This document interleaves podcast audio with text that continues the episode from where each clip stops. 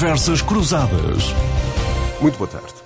Nuno Garopa, Álvaro Beleza e Nuno Botelho em instantes na análise da atualidade. No meio da tempestade política provocada pela gestão do Estado na TAP, do debate político à volta de quem tem mais responsabilidade política no crescimento eleitoral do Partido Chega, PS, Presidência e Primeiro-Ministro somaram alertas aos alertas, com os discursos do 25 de Abril como pano de fundo. Como a discussão de uma eventual dissolução da Assembleia não desaparece do debate público há várias semanas, a peça do puzzle que aparentemente faltava surgiu no expresso deste fim de semana. O semanário garante a manchete que depois do Presidente da República deixar o futuro em aberto, com a frase, hum, e vou citar, por vezes as más notícias acontecem, se Marcelo Rebelo de Sousa decidir convocar eleições antes do prazo constitucional, isto é, setembro de 2026, António Costa voltará a apresentar-se como candidato do Partido eh, Socialista. O Expresso garante que Costa já avisou Marcelo e que o Presidente disse ao jornal, e cito, que não se pronuncia sobre o que considerou serem questões internas dos partidos. Nuno Garopa, bem-vindo, bem-vindo a partir de Washington. Nuno, Confirmarem-se estes dados, eh, vamos, do teu ponto de vista, ouvir falar menos nos próximos tempos de uma eventual dissolução do Parlamento, eh, dada, enfim, a aparente pressão que este hum, elemento a confirmar-se, terceira recandidatura de Costa, eh, pelo menos no plano hipotético, coloca em quem decide? Bem-vindo. Uh, olá, obrigado, obrigado por estar aqui. Uh, eu, eu, eu, penso que a questão da, da, dissolução não vai desaparecer até ao final do mandato do atual Presidente da República porque foi o próprio que a introduziu na, tomada de posse deste governo com maioria absoluta, e no fundo, se nós pensarmos um pouco, é uma resposta à ideia de que um Presidente da República, quando tem uma maioria absoluta de um partido, torna-se uma figura extraordinariamente enfraquecida. Ora, o problema do Presidente da República é que isso coincide com o final do seu mandato e não com o princípio do seu mandato, como aconteceu a Mário Soares ou como aconteceu a Jorge Sampaio. E, portanto, isso significa que, de facto, eh, ou Cavaco Silva também, e, e, portanto, isso significa que o Presidente da República tem esta necessidade de manter esta, esta, esta possível dissolução como uma espécie de instabilidade, o que, aliás, cria um paradoxo, não é? Quer dizer, a pessoa que está sempre a falar da estabilidade foi a pessoa que introduziu a instabilidade neste governo. Com a agravante que, na minha opinião, este governo, como já não tinha grande projeto de média e longa duração, portanto, já não tinha grandes planos de reformas, obviamente não tem agora qualquer incentivo a qualquer reforma e está a fazer uma gestão de curto prazo, como aliás mostram as últimas medidas anunciadas, que parece que vamos ter eleições. Portanto, chegamos ao ponto, parece que o Partido Socialista também acha que vai ter eleições em breve e, portanto, precisa de, em vez de fazer reformas, fazer uh, anúncios de medidas populares que, obviamente, têm consequências e custos a médio prazo que vão, vão ser pagos pelos contribuintes. Agora, eu acho que o que aconteceu esta semana é um somatório de episódios que refletem uma enorme degradação das instituições. E essa enorme degradação das instituições, na minha opinião, só beneficia o partido que eles todos dizem que estão a combater. Porque todos dizem que estão a combater o Chega. Mas se, se há coisa que reforça o Chega, e como mostram as sondagens, eh, reforça eleitoralmente o Chega, e os apelos ao voto útil e à moderação do PSD não parecem alterar, é evidentemente a degradação das instituições e a outra questão, que teremos a oportunidade de falar, que é Evidentemente, como a situação económica e social já não é muito boa, toda a esquerda e parte da direita passamos para a guerra cultural. É? E quando entramos em guerras culturais e questões fraturantes, se há partido que sai beneficiado, obviamente, à esquerda, o Bloco de Esquerda, mas se há partido que sai beneficiado à direita, o Chega. E, portanto, eu penso que a conjuntura e a própria estrutura política do momento é toda ela muito benéfica para o Chega o que é lamentável, mas é a realidade das coisas. Portanto, achas que todo este ambiente, toda esta atmosfera muito polarizada uh, que se viveu uh, no Parlamento no 25 de Abril, enfim, foi mais uma vaga, mais uh, um momento para retroalimentar todo este, todo este fenómeno, sendo que o fator chega, um, para muitos, continua a ser o verdadeiro seguro de vida para o Partido Socialista, como já terá sido nas últimas legislativas. Mas isso é uma perspectiva, na minha opinião, de curto prazo. Ele é, evidentemente, no curtíssimo prazo, o seguro de vida do Partido Socialista. Mas como nos ensina a experiência francesa, a experiência italiana e até certo ponto a experiência espanhola, isso é só no curto prazo. Ou a própria experiência grega, isso é só no curto prazo. A médio prazo, o que vai acontecer é que o Partido Socialista não pode ser governo para sempre. E, portanto, chegará um momento em que o nível de podridão e de incompetência de tal ordem que as pessoas, a, a classe média, não vota nesse partido. Foi o que aconteceu com o PSF, o Partido Socialista Italiano e, obviamente, com o próprio PASOK. E, nessa altura, A alternativa passará por uma direita que inclui o Chega, porque nessa altura o Chega terá 20, 25, 30%, não sabemos. Uh, penso eu que o Chega não vai perder votos enquanto não governar. Porque a extrema-direita tem uma posição sempre fácil, que é ser populista contra quem está. E, portanto, só perde votos, como nos mostra a experiência europeia. A extrema-direita só desce quando é chamada a governar. O Chega, enquanto não for chamado a governar, vai somando votos. Agora tem 15% nas sondagens. É possível que em 2026 tenha 15, 16%, 40 deputados, mas numa segunda legislatura fará 25, 26. Sabemos, é a Frente Nacional, é os Fratelli d'Italia, obviamente, é o Vox em Espanha. Portanto, a estratégia de alimentar o Chega neste momento é boa para o PS no curto prazo, sem dúvida é péssima para o Partido Socialista e para o regime democrático a médio prazo. Agora, o que está a acontecer é que o Presidente da República e as capas do Expresso e de outros jornais estão sistematicamente a alimentar a teoria de que o Chega, vamos lá, com o voto útil e as pessoas voltam todas para o PSD. E que vai ser uma maravilha, porque a gente faz a campanha do voto útil e as pessoas são burras e estúpidas e voltam todas a votar no PSD como a gente lhes manda.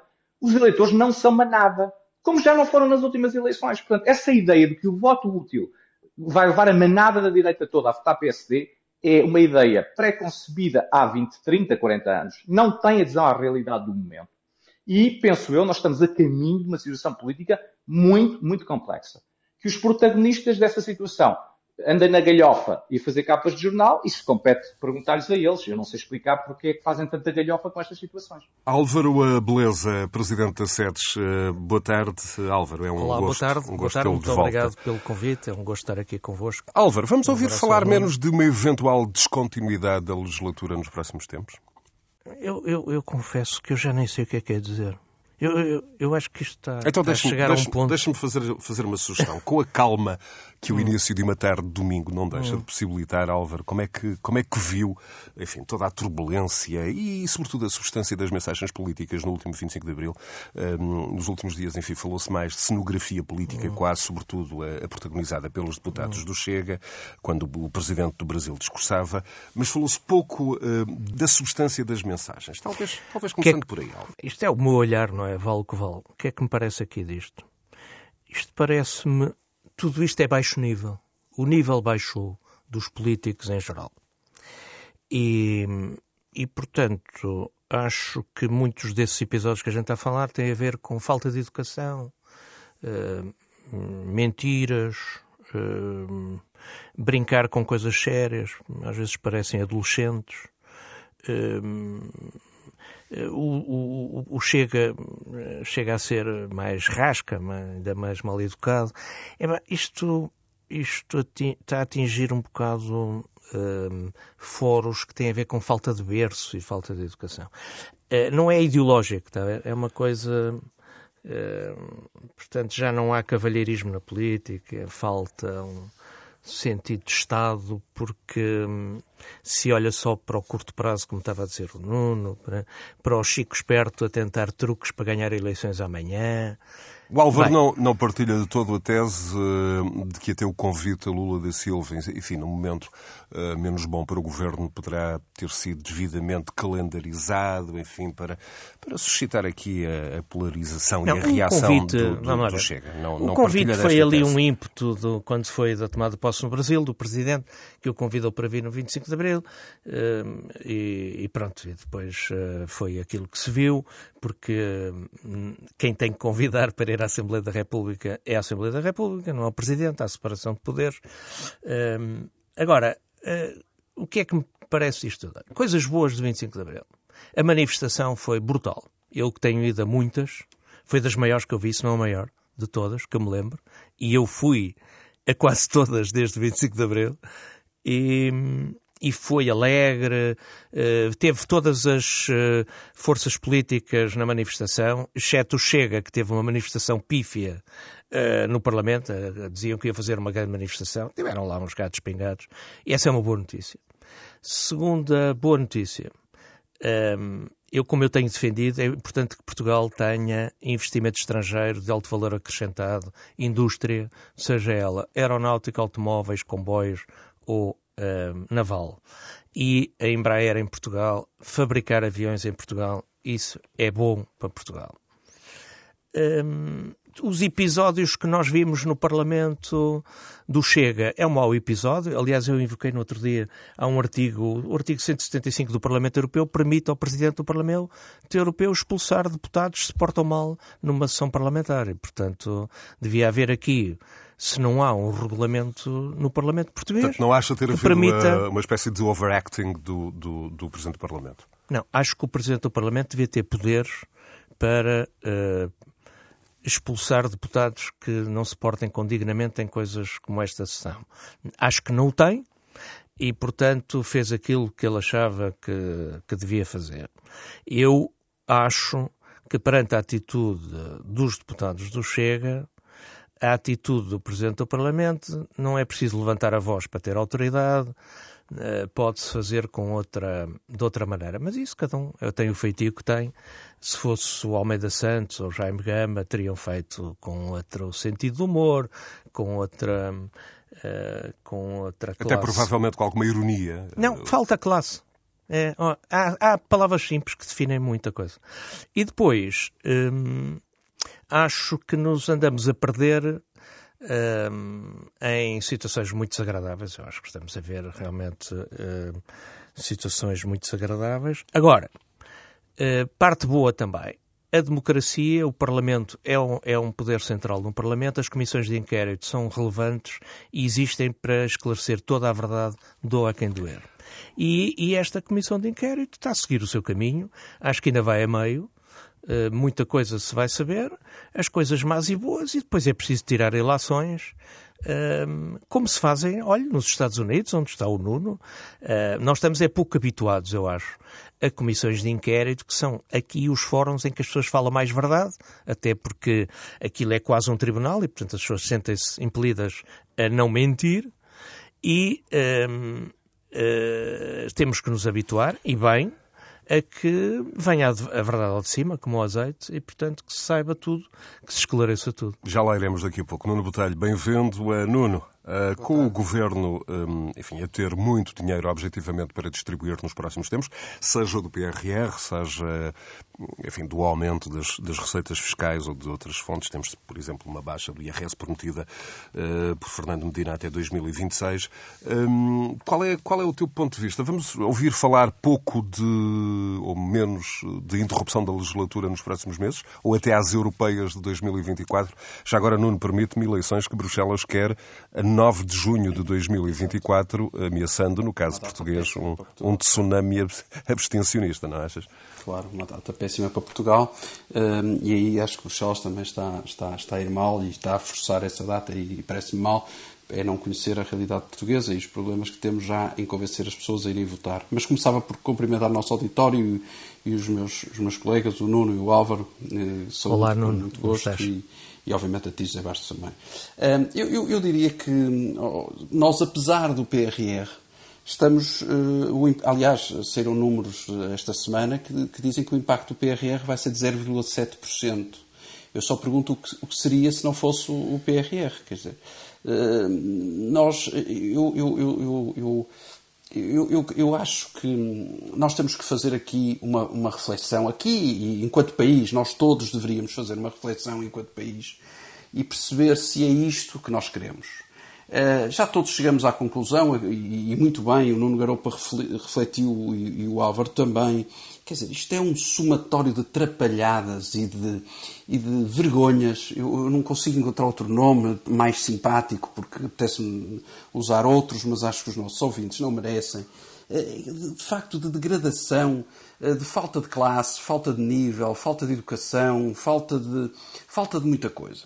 E acho que não são só os políticos que, que e aí acho que devemos ser todos uh, ser mais exigentes. Não são só os, os, políticos que baixaram de nível, acho que é o staff que dá apoio a, todos estes gabinetes, por exemplo, e basta ver as cenas que se passam esta semana. Eu não estou a dizer quem tem culpa ou quem tem razão, porque não conheço em detalhe as questões, mas, mas tudo é mau.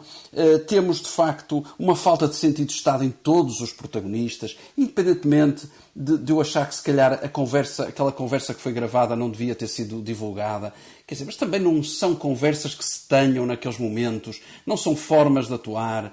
Quer dizer, não, não pareciam que estavam ali, não sei. Eu, eu acho que há um certo achincalhamento de outras forças políticas. Eu vi ali outros membros do Parlamento, outros deputados de outras forças políticas a rirem-se de colegas. Não é bem, não está correto, não, não está. Não, não é de uma cultura democrática, não é do dia 25 de Abril, não é de um país que se quer civilizado. Eu acho que há mesmo uma falta de cultura democrática e há um exagero na usurpação destes cargos e, e, e achar que estes cargos são tidos como, como, adquiridos e as pessoas passam para estes cargos e ficam com estes cargos. E não. Estes cargos são, do, são de, de, de, quem vota neles, são do, do povo português e, portanto, eu acho que todos andaram mal, todos estão mal, e, e, cada vez que falam sobre o assunto, ou tiram as, as gravações dos sites, ou põem, ou o que for, está sempre mal. E portanto, eu acho que andamos todos mal. Eu acho que anda mal a classe política, acho que anda mal a classe jornalística, há 50 anos na mesma fórmula também, a, a, dizer as mesmas coisas e a pegar da mesma maneira, eh, das mesmas coisas. Salvam honrosas exceções, José Bastos, tenho que dizer, porque isto é verdade também. Não fazem nunca eh, as perguntas corretas. O seu, o seu Primeiro-Ministro, em, em, em, São Bento. E este é um espaço de absoluta da... liberdade. Eu sei, por isso falo à vontade. Então, o seu Primeiro-Ministro, no dia 25 de Abril, diz que a culpa da força do Chega é da comunicação social, porque dá muita, muita relevância a um partido que não tem. E que relevância é que ele deu ao Bloco de Esquerda e que ele andou a dar ao Bloco de Esquerda? E que relevância é que se deu ao Bloco de Esquerda durante anos, por exemplo? Também não se deu relevância a mais para a proporção que tinha.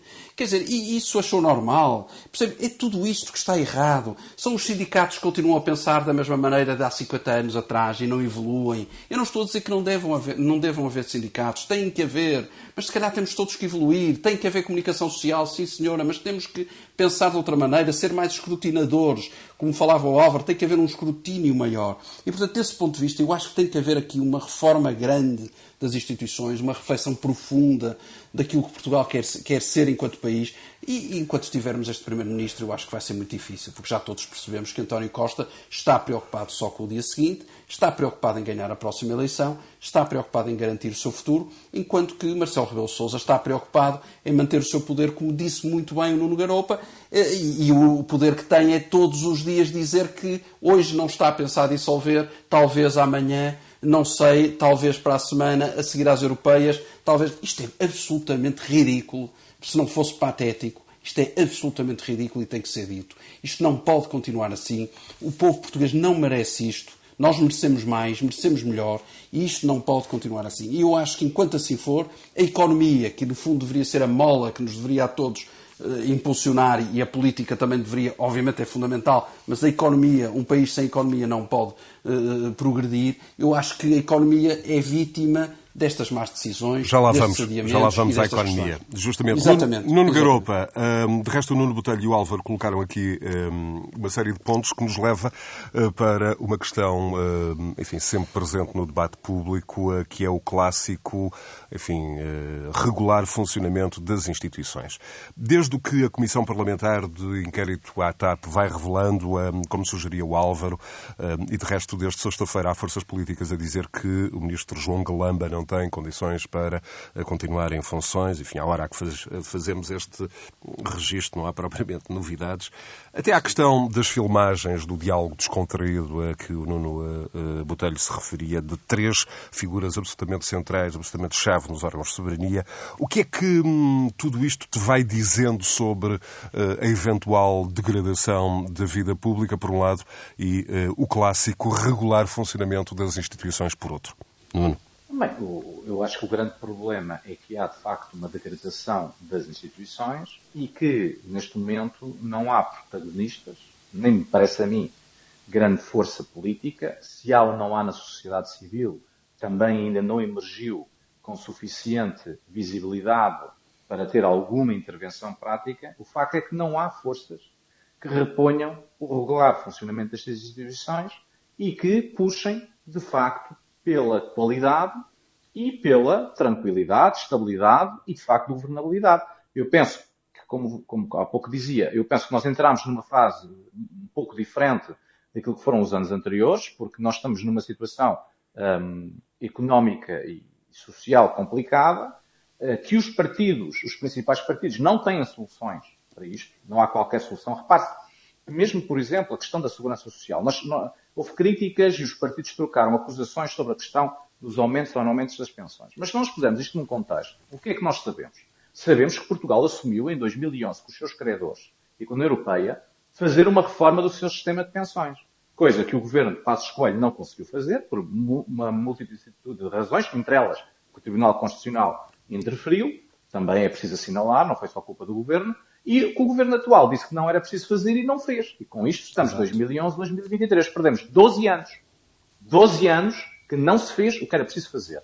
E agora, em cima disto, anuncia-se aumentos de pensões sem mexer no sistema. Portanto, nós sabemos que estamos a empurrar Nuno, uh, de resto, nós, nós, discutimos esta, esta, questão das pensões a, a semana passada, uh, um espaço uh, que não contou com Nuno Garopa. estamos a falar de um aumento que garante um ganho real aos pensionistas, que muitos, Nuno Garopa, consideram ser aqui uma ação tática de política eleitoral de grandíssima amplitude. desde logo é- porque 3,7 é milhões de pensionistas são o grupo eleitoral mais Sim, importante então, do país e, na prática, decide o poder em Portugal. Portugal.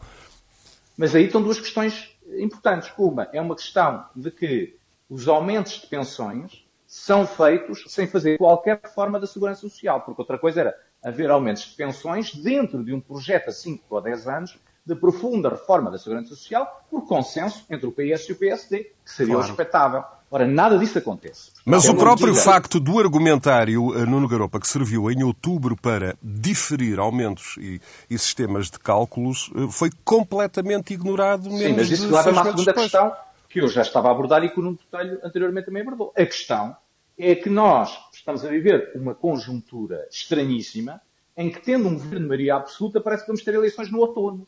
E, portanto, Exatamente. a medida é tática e populista para conquistar uns votinhos daqui a uns tempos. Ora, num horizonte de três anos, não é entendível. Portanto, isto só é, só é entendível, de facto, em que os partidos taticamente acham que há eleições a qualquer momento. Como se não houvesse maioria absoluta na Assembleia da República. Agora, deixa-me acrescentar. O problema é que os partidos que criticaram as medidas, tanto à esquerda, como é evidente e habitual, o Bloco e o PCP, como o PSD e o Chega, a Iniciativa Liberal, todos criticaram na base de que o aumento é pouco. Portanto, se fossem eles, ainda era mais. Ninguém claro. criticou dizendo, ó oh, meu amigo, para lá com esse aumento que nós temos que fazer uma reforma disto. E não temos que pensar como é que vamos evoluir isto. Exatamente. Claro. Não há uma não, ideia. não há uma ideia. O, não. o, governo não tem e a oposição também não tem. Oh, isto é Nuno, é tudo um campeonato desculpa. de mentiras. Oh, não, desculpa, eu, eu iria mais longe. Tu disseste que não foi feita uma reforma. Eu, eu arrisco-me a dizer que não foi feita uma conta, que é muito pior. Não foi feita uma conta. Eu não estou contra isto. Agora, é preciso fazer contas. É preciso pensar que país é que temos. Se temos condições para pagar mais, de que maneira, como é que fazemos. Bem. E o mesmo se passa no ensino, o mesmo se passa na justiça, o mesmo se passa não, na isso, saúde, isso, o mesmo só, se passa na segurança. Dar, antes da palavra, antes da palavra desculpa, eu, desculpa. Eu, sou, eu, em matéria de segurança social, só costumo dizer uma coisa. O, pla, o plafonamento das pensões mais altas em Espanha existe desde 1993. Eu sei que todos neste programa olhamos para o ano 93 como ontem, todos nos queremos sentir muito novos. Mas infelizmente, 1993 já passaram 30 anos. Nós, 30 anos depois, ainda não conseguimos fazer o que os espanhóis fizeram há 30 anos. Isto é o nosso nível de atraso. E depois, não é isto que soube aos partidos. O que soube aos partidos permanentemente é mensagens de otimismo completamente deslocadas da realidade. E isto, eh, voltando ao que estava a dizer anteriormente, na minha opinião, é o que fundamentalmente vai alimentando o Chega é estas mensagens de otimismo sucessivas que depois não se concretizam e as pessoas frustram-se, as pessoas estão fartas e as pessoas acham que são todas iguais. Vamos então ouvir o que o Álvaro uh, pensa sobre esta questão, sendo certo que não se discute a justiça uh, de algum acerto e da existência, por exemplo, de pensões uh, muito oh, baixas. Oh, oh, mas, talvez... tu não podes discutir, mas, mas repara, mas tu não podes discutir a justiça das pensões baixas, médias ou altas sem repensar o sistema todo. Justamente. Claro, a justiça, é evidente. A justiça é tem que ser relativa. Tem que ser claro. relativa. Ora, o que nós continuamos é não discutir o sistema. Nada. Álvaro. Mas podemos discutir, por exemplo, eu, eu, a oportunidade, eu... o tratamento dado a um grupo particular de eleitores, enfim, que configura aqui um, um cenário de desigualdade face a outros, eventuais? Uh, não necessariamente. Vamos lá. Vamos lá assentar um bocado de ideias. Primeiro, eu acho que, apesar de tudo isto, como eu tenho dito na minha tese de Portugal Porto de Abrigo, a situação económica até é bem melhor do que, porventura, aquilo que a gente merece. Isto é, um, dada a situação da guerra na Ucrânia e tudo aquilo que nós sabemos, um, nós vamos ter um crescimento económico em 23 maior do que as projeções do governo. Isto é a minha opinião, vale o que vale. Uh, vamos ter contas públicas uh, com superávit. Uh, aliás, já temos, os últimos dados apontam nesse sentido.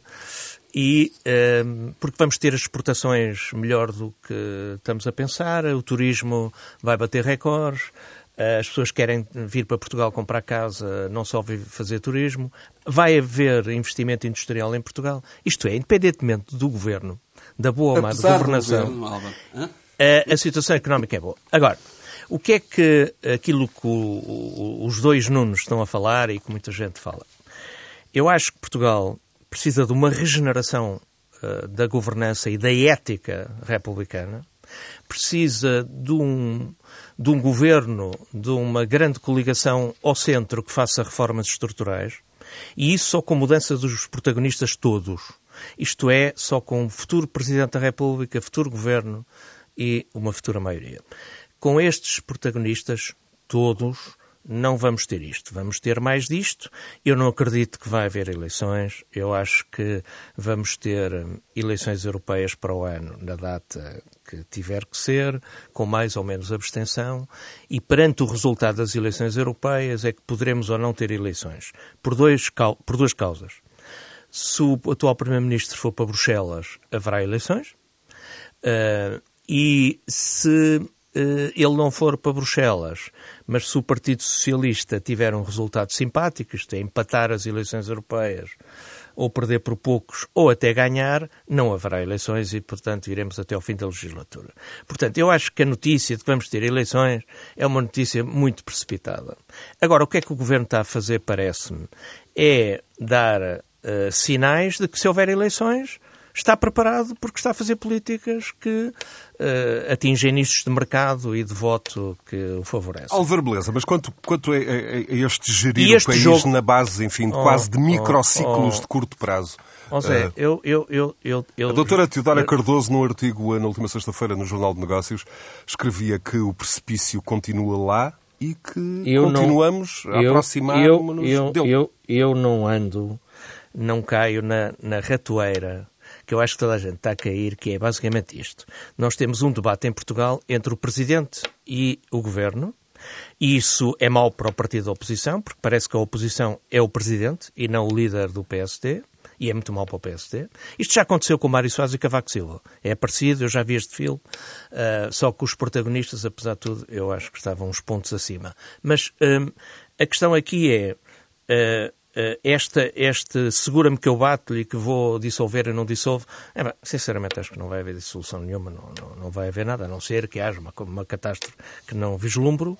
Por outro lado, uh, tens um debate entre o PS e o Chega também para anular o PST. Isto é, o Presidente da República e o Primeiro-Ministro, ao andarem sempre nesta novela diária, abafam o maior partido da oposição o PS andar a, a, no debate diário com o Chega, alimenta o Chega, abafa o PSD.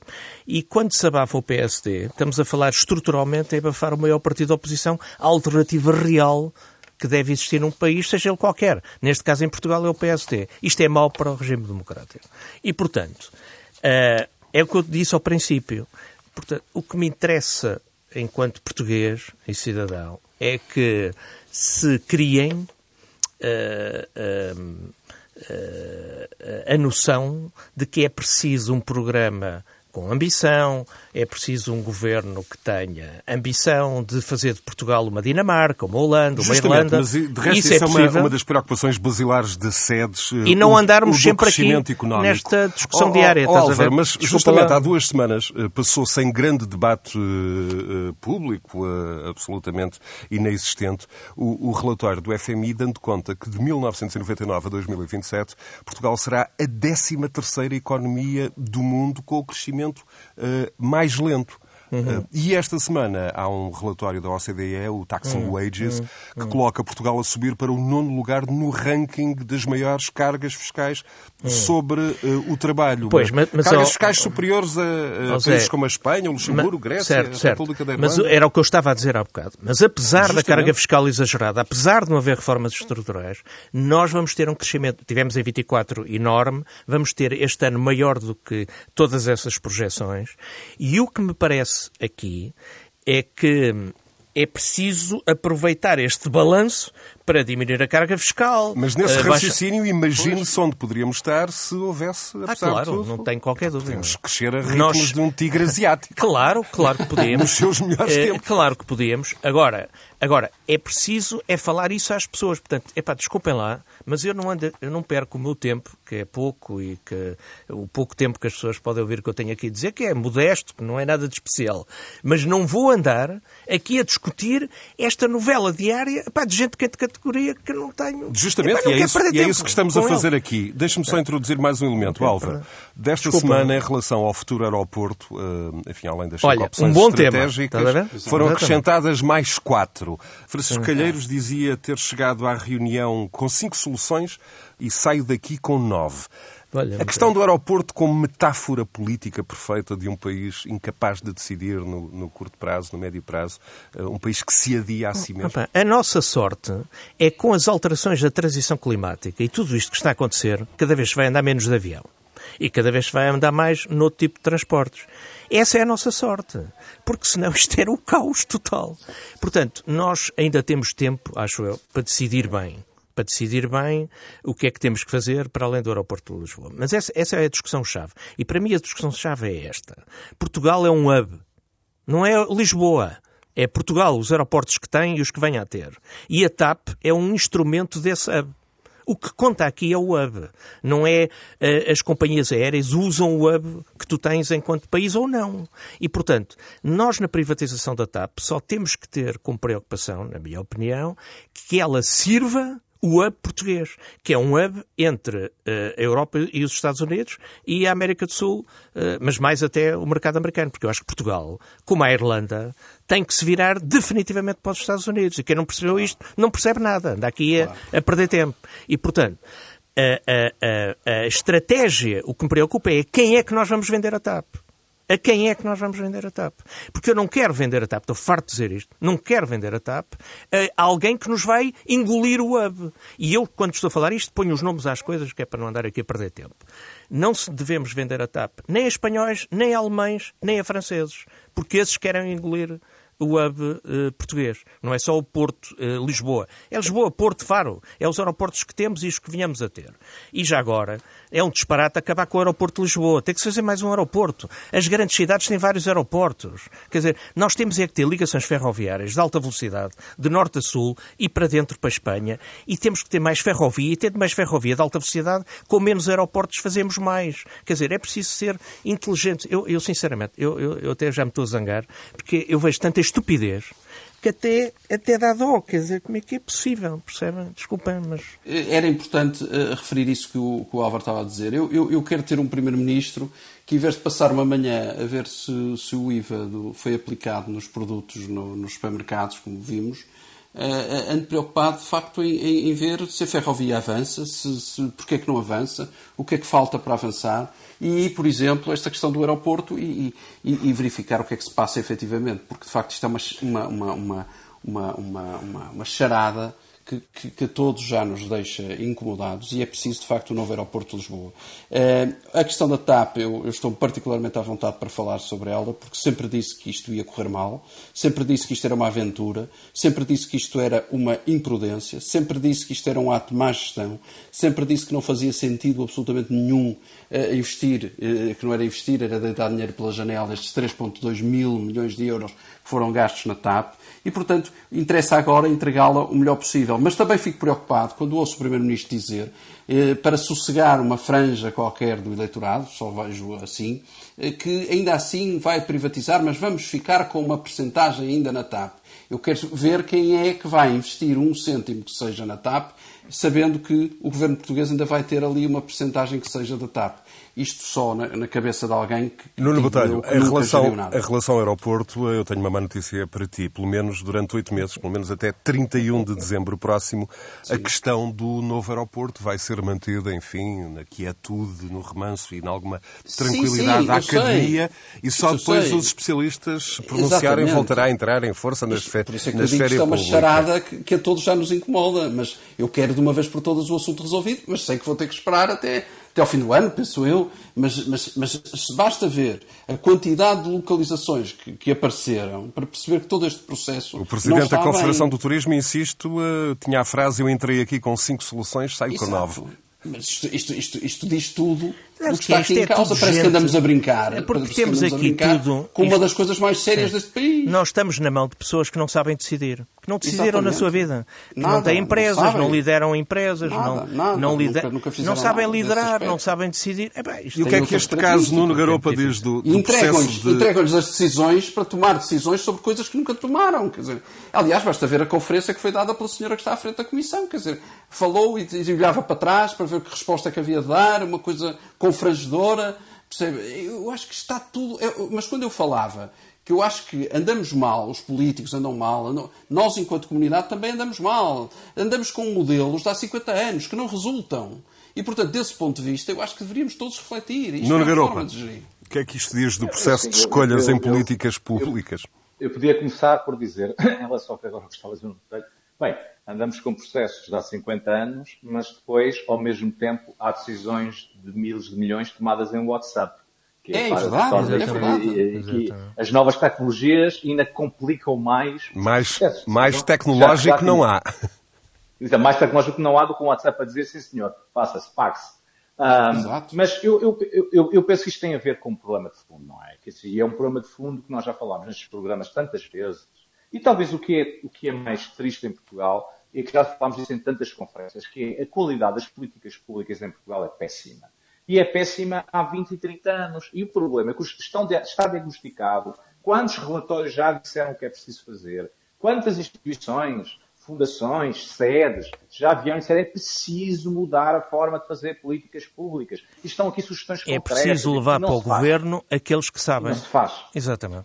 Mas não, mas é não se faz. Quer dizer, estamos, estamos num problema é. e, de facto, nesse sentido, estamos todos sempre a chegar à mesma conclusão, que é, neste momento, com o atual Presidente da República, com o atual PS e com o atual PSD e o atual xadrez partidário, e não é só o atual destas eleições, digamos, das duas, três últimas eleições, nós estamos bloqueados, porque não somos capazes, por nós, de sair da situação em que estamos. E por isso, nós não temos reformas estruturais, mas eu até acho mais grave que não temos reformas estruturais. É que eu acho que, neste momento, se nós tivermos eleições, eu estou completamente de acordo com o Álvaro, eu tenho muitas dúvidas que haja eleições antecipadas e acho que o cenário mais provável é chegar a 2026. Mesmo assim, hum. acho que ainda é o cenário é o mais provável. Também.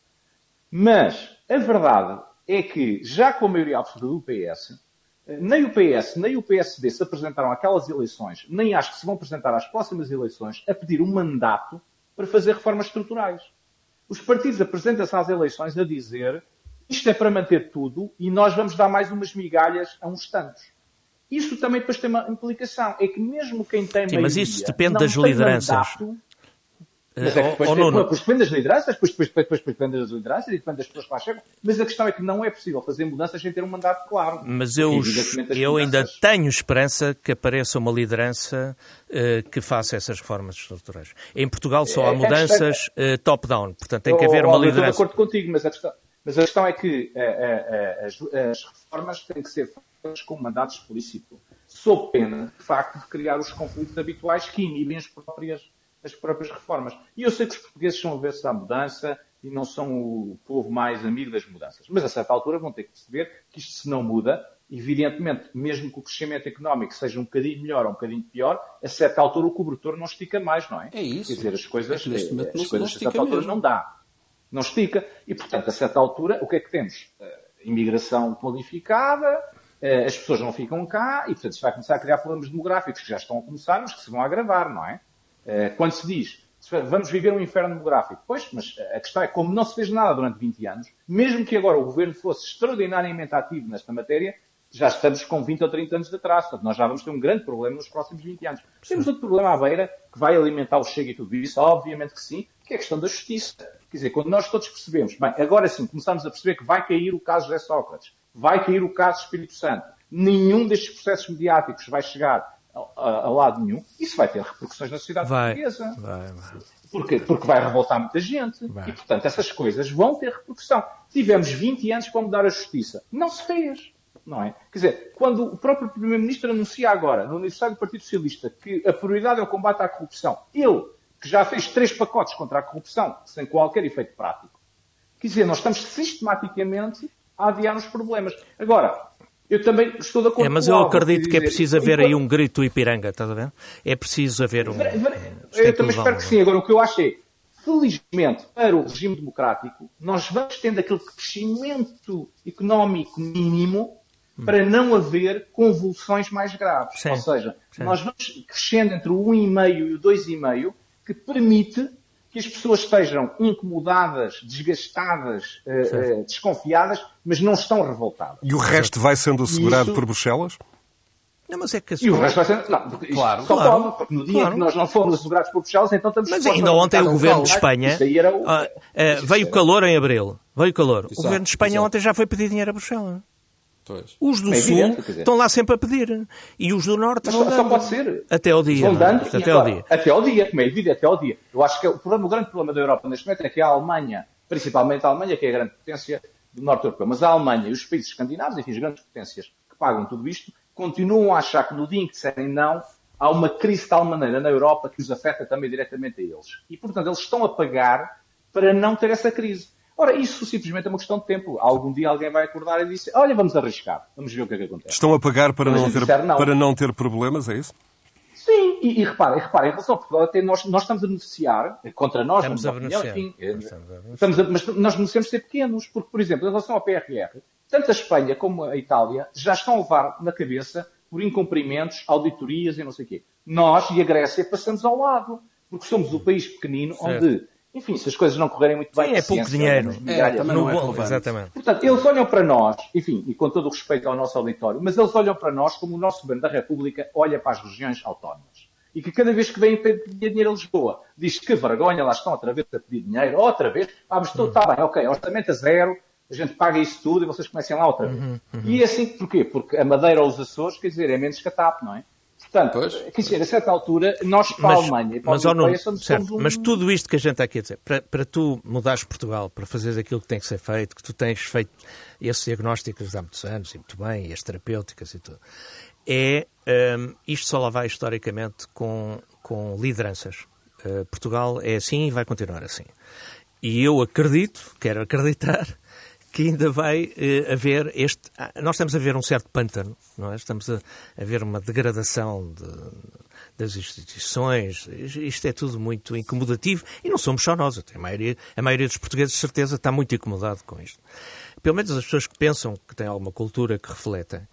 E, e eu acho que ainda é possível, e é possível trazer para a política e para a decisão gente nova gente nova como vocês, nomeadamente, oh, oh, eu já sou mais grisalho, e gente que não, sabe... aqui. E, e, que faça isso. Contigo, mas deixa-me só dizer uma coisa.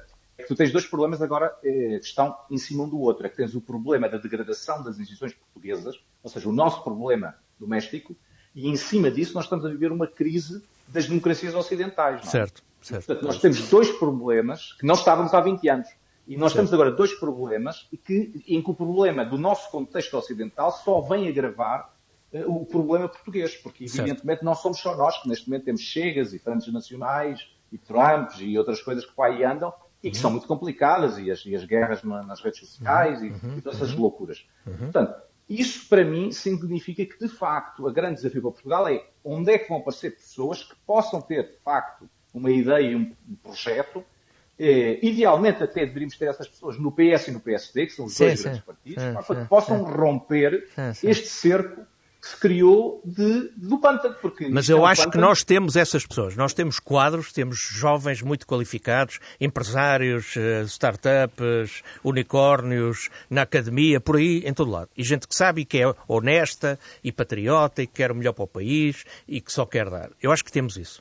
É preciso é aparecer uma liderança que junte isto tudo e que ganhe eleições e tem que se ter um presidente e um governo que sejam reformistas e queiram uh, tornar Portugal uma Irlanda.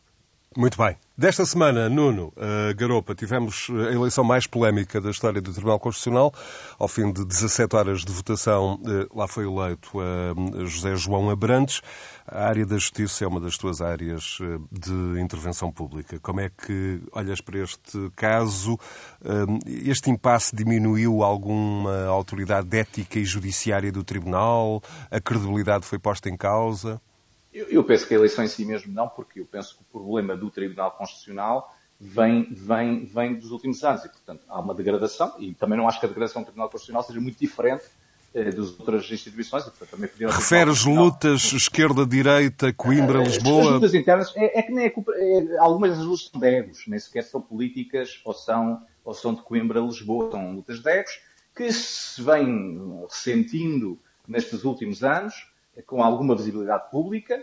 Eh, a eleição do presidente não deixa de ser curioso que eh, as, as, os dois nomes falados eram dois nomes à esquerda. Portanto, a ideia de que foi eleito alguém que é próximo do Partido Socialista, bem, mas é que a pessoa alternativa também era próxima do Partido Socialista, e obviamente a eleição é secreta, mas se nós mais ou menos prevermos como é que as pessoas votaram, é possível que a eleição deste Presidente até tenha A personalidade alternativa refere-se a Mariana Canutilho. Com certeza, que também é, é, é juiz indicada pelo Partido Socialista, portanto são dois juízes indicados pelo Partido Socialista, e se é verdade aquilo que vem em toda a comunicação social, é muito provável que este Presidente tenha sido eleito mais por juízes indicados pelo PSD do que pelos juízes indicados pelo PS, que teriam, na sua maioria, votado em Mariana Canutilho. Agora, deixa-me também dizer uma coisa, que foram as palavras com que o, o agora anterior Presidente fechou o seu mandato. Eu penso que ele tem razão em algumas coisas, noutras cedeu-se. Eu penso que ele tem razão em dizer que não é uh, aceitável que se anda a dizer na comunicação social que as pessoas não queriam sair por causa dos seus vencimentos e das suas reformas. Porque ainda por cima aquilo que se comentava na comunicação social, de facto não é verdade. Não é verdade por ficarem 10 anos, que tem uma reforma maior do que ficarem 9 anos. E, portanto, todo esse tipo de comentário que andou nas televisões e nos jornais também reflete aquilo que é Portugal. Ou seja, que em vez de discutirmos porquê é que o Tribunal Constitucional está com problemas e como é que resolvemos isso, vamos para as motivações e as motivações são sempre de chacota e de taxa e de atacar as pessoas, de, achicalhamento das pessoas. É verdade, eu, eu, eu acho que o, o, o, o, meu amigo João Calpas uh, uh, deveria ter sido mais calmo no seu, no seu, final do seu mandato, mas eu acho que ele tem razão quando diz que foi achincalhamento, foi difamatório, porque estar a dizer que os juízes não se entendiam porque queriam ficar mais tempo no tacho, não é verdade, não corresponde à verdade e, de facto, não tem nada a ver com a, com a realidade da legislação. Portanto, eu queria deixar essa palavra para dizer que uh, as palavras finais do, do, do pareceram duras, talvez excessivamente duras, mas, por outro lado, percebe-se que venham repor alguma verdade, não podem dar a jornais a dizer coisas que não, não eram objetivamente verdade. Álvaro, Nuno Botelho, esta questão do Tribunal Constitucional, a credibilidade, de alguma forma, com alguma erosão devido a este processo? O que é que acha? Não, eu, eu acho, que já tenho dito muitas vezes, acho que temos que alterar um, a fórmula, a maneira da designação dos juízes do Tribunal Constitucional. Eu gosto muito do sistema americano de audições no Senado para os juízes do Supremo e, por indicação do Presidente, acho que nós devíamos ter um sistema mais uh, transparente de escrutínio, mais público, prévio, anterior à, à nomeação dos juízes do, do Constitucional e, e, e, portanto, acho, acho, aliás, que é uma das reformas que nós precisamos fazer da Justiça, uh, a própria nomeação da Procuradora da República e outras, e, portanto, mais escrutínio, mas ao mesmo tempo dar-lhes mais autoridade, uh, porque isso iria melhorar a qualidade dos juízes, da Procuradora e, e sobretudo, dar-lhes mais independência. Mais independência em relação ao poder político executivo e, e aos outros poderes. Nuno Botelho. Era fundamental, era fundamental a bem da democracia e, do, e, do, e, da saúde da nossa democracia, que tivéssemos de facto uma instituição como o Tribunal Constitucional que saísse mais revigorado, mais, com mais força e, e, também ela que, que está uh, também deteriorada ultimamente. Força, às vezes, se calhar injustamente, como referiu o Nuno Garopa em alguns casos, mas de facto também tem vindo a deteriorar-se uh, por força das circunstâncias. E, portanto, acho que ganhávamos todos em ter ali uma, uma solução mais ágil, como referiu o Álvaro Nuno Botelho, e, e 17 horas de votações é obra. É, não, é obra e, e, é, e, é, e, eu acho que é um sistema que, que, que, devia ser de facto revisto. Voltamos ao mesmo. E o Álvaro acabou de, de, de sugerir, e bem, alterações a esse nível. E eu acho que todos ganhávamos com isso. Voltamos ao mesmo. Continuamos com sistemas de há 50 anos, sem necessidade. Nuno Botelho, Álvaro Beleza e Nuno Garopa em Washington, nos Estados Unidos. É mais um Conversas Cruzadas, disponível para ouvir de novo em rr.sa.pt ou no podcast, o agregador de podcasts do grupo Renascença Multimédia, também nas plataformas mais populares de conteúdos áudio, como sejam o Spotify, o iTunes, o Listen Notes, o iCast, o Google Podcasts, o Castbox e também outros. Fatos de continuação de Bom Domingo. Boa tarde.